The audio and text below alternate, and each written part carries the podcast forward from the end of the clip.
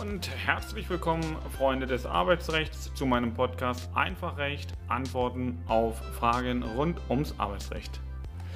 Schön, dass du dabei bist. Mein Name ist Sandro Wulff. In der heutigen Folge geht es um eine aktuelle Gesetzesvorlage. Und ähm, ja, in den Medien hat das so ein Stück weit auch den Widerhall gefunden, indem da sehr häufig mit solchen Überschriften getitelt wurde wie droht der Jobverlust für ungeimpfte. Ähm, nun sind Überschriften in äh, einschlägigen Medien ja äh, immer dazu gedacht, dass die Leute sich das durchlesen. Ich denke, das erreicht man damit auch. Ähm, aber tatsächlich hat die, äh, diese Gesetzesvorlage mit ähm, der Kündigung von den Mitarbeitern nicht direkt was zu tun, aber hat sie indirekt was da zu tun. Darum geht es in dieser Folge und ganz wichtig für jeden, der da an der Stelle auch äh, mit Mitarbeitern und mit Kunden zu tun hat und auch mit im Rahmen der Gefährdungsbeurteilung äh, diese, diese Gesetzesänderung bzw. das, was zur Frage Auskunftspflicht und Auskunftsrecht über die Impfung jetzt festgeschrieben wird, ist wichtig. Ähm, bis zum Schluss zuhören. Viel Spaß damit.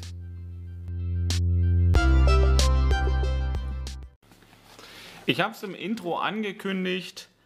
Ähm, die Große Koalition hat am Freitag, dem 3.9.2021, entschieden, dass eine Gesetzesänderung auf den Weg gebracht werden soll. Und diese Gesetzesänderung, die beschäftigt sich mit der Auskunftspflicht der Mitarbeiter gegenüber ihrem Arbeitgeber ob sie geimpft äh, sind, ob sie einen Impfstatus haben oder nicht. Und das ist ähm, etwas, was die Gemüter durchaus umtreibt, weil welchen Status haben wir zurzeit? Ähm, zurzeit ist es so, dass der Mitarbeiter von sich aus ohnehin nicht dem Arbeitgeber sagen muss, ob er geimpft ist. Und es wird darüber gestritten, ob der Arbeitgeber ein Auskunftsrecht gegenüber dem Mitarbeiter hat. Und das meine ich, ist schon relativ schwammig und auch falsch formuliert, sondern es müsste aus meiner Sicht doch besser äh, und richtigerweise heißen, ob der Mitarbeiter gegenüber seinem Arbeitgeber verpflichtet ist, auf eine Frage des Arbeitgebers hin, ob er geimpft ist, ihm darauf eine Antwort zu geben. Ähm, wieso ist das so? Ähm, aktuell ist es so, und ich glaube, das, äh, das kennt jeder, ist der Mitarbeiter erkrankt, dann muss er eine Arbeitsunfähigkeitsbescheinigung einreichen. Ähm, auf dieser Arbeitsunfähigkeitsbescheinigung liegt bei dem Beleg für den Arbeitgeber kein Diagnoseschlüssel vor. Das heißt, der Arbeitgeber weiß in der Regel nicht, was der Arbeitgeber hat. Und wenn der Arbeitgeber den Arbeitnehmer fragt, du sag mal, weswegen bist du dann eigentlich krankgeschrieben, dann muss der Arbeitgeber darauf auch nicht antworten. Er darf schweigen. Und das ist äh, unter Maßgabe des Persönlichkeitsrechts, aber auch Datenschutzgeheimnissen äh, ist es so, dass das festgeschrieben ist. Und wenn man davon abweichen will, dann muss man das in irgendeiner Art und Weise regeln. Und in äh, Anbetracht der jetzt auch wieder diskutierten weiteren vierten Welle. Ich mag das nach wie vor nicht, aber äh, es wird ja so bezeichnet und dann mag man damit auch was anfangen können.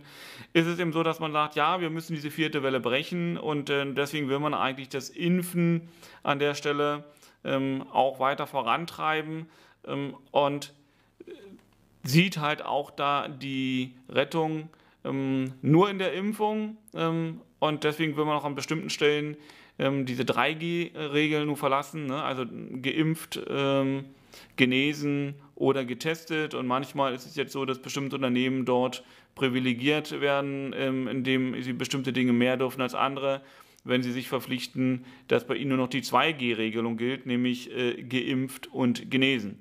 Und auch das Testen ähm, ist dann im Kontakt mit den Kunden zum Beispiel etwas, wo man sagt, ja, wenn du dich darauf beschränkst, nur noch Kunden zu empfangen, die äh, geimpft und genesen sind, dann darfst du mehr als die, die auch Kunden empfangen, die nachweisen, dass sie getestet sind.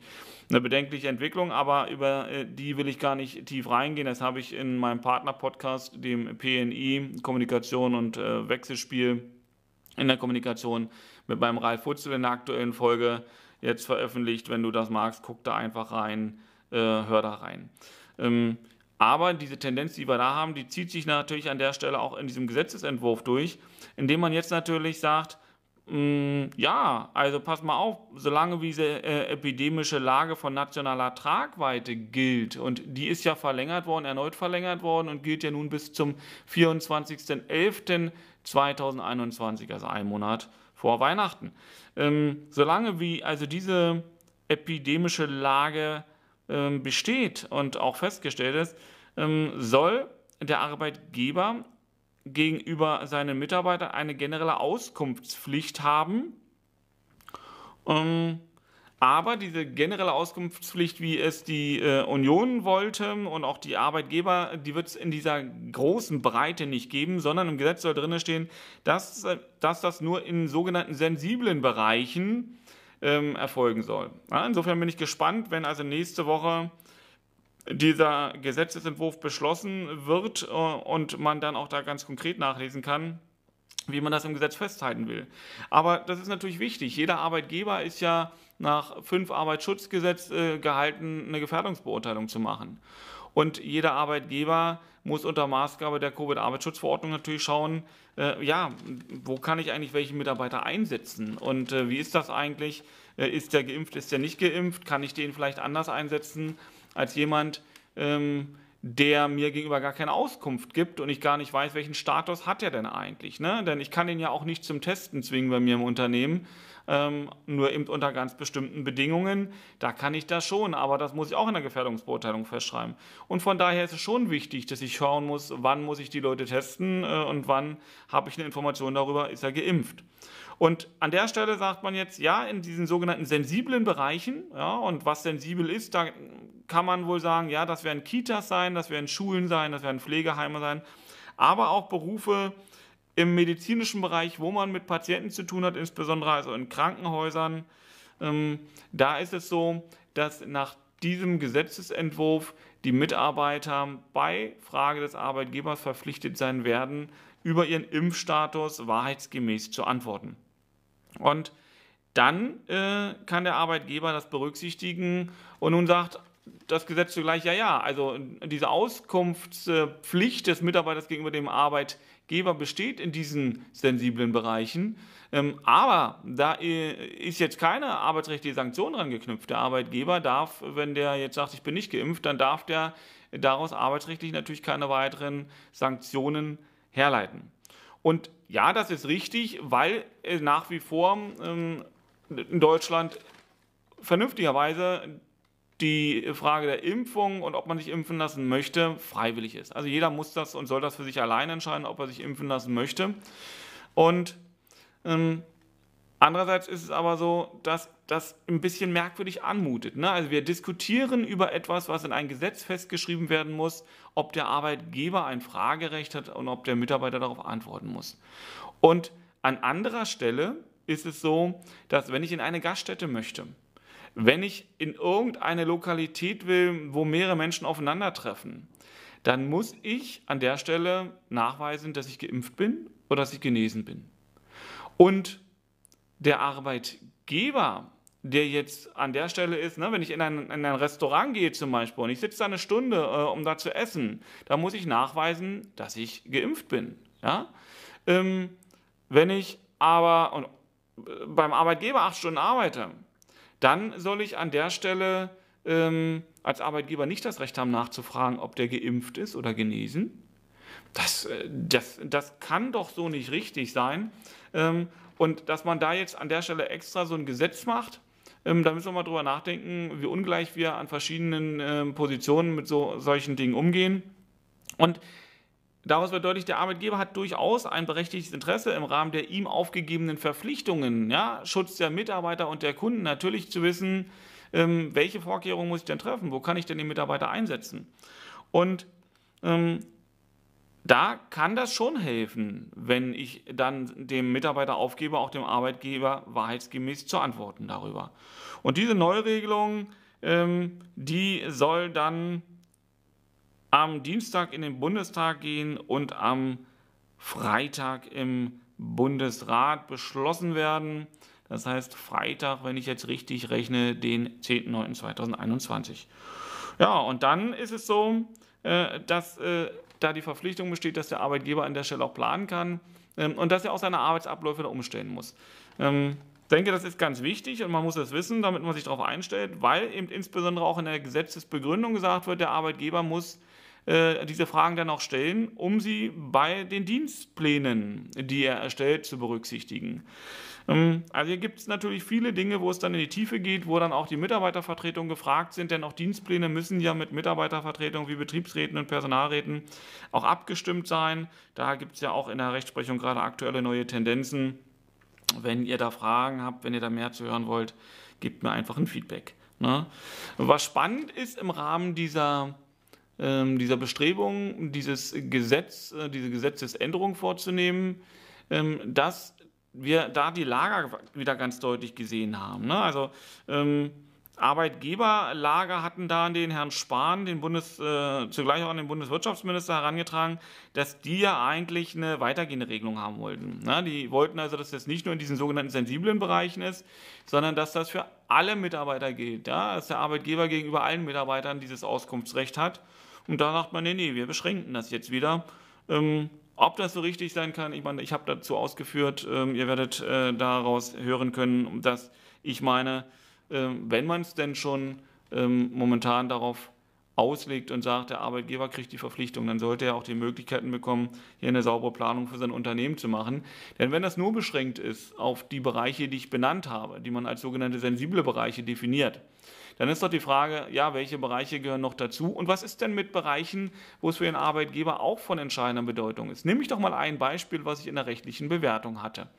Ähm, ein äh, europaweit agierendes Unternehmen hat, ein, hat Mitarbeiter eingestellt und das sind Außendienstmitarbeiter, die nur im Außendienst arbeiten äh, und die europaweit äh, zwischen den entsprechenden Ländern hin und her tingeln, um dort ihre äh, Arbeitskraft einzubringen.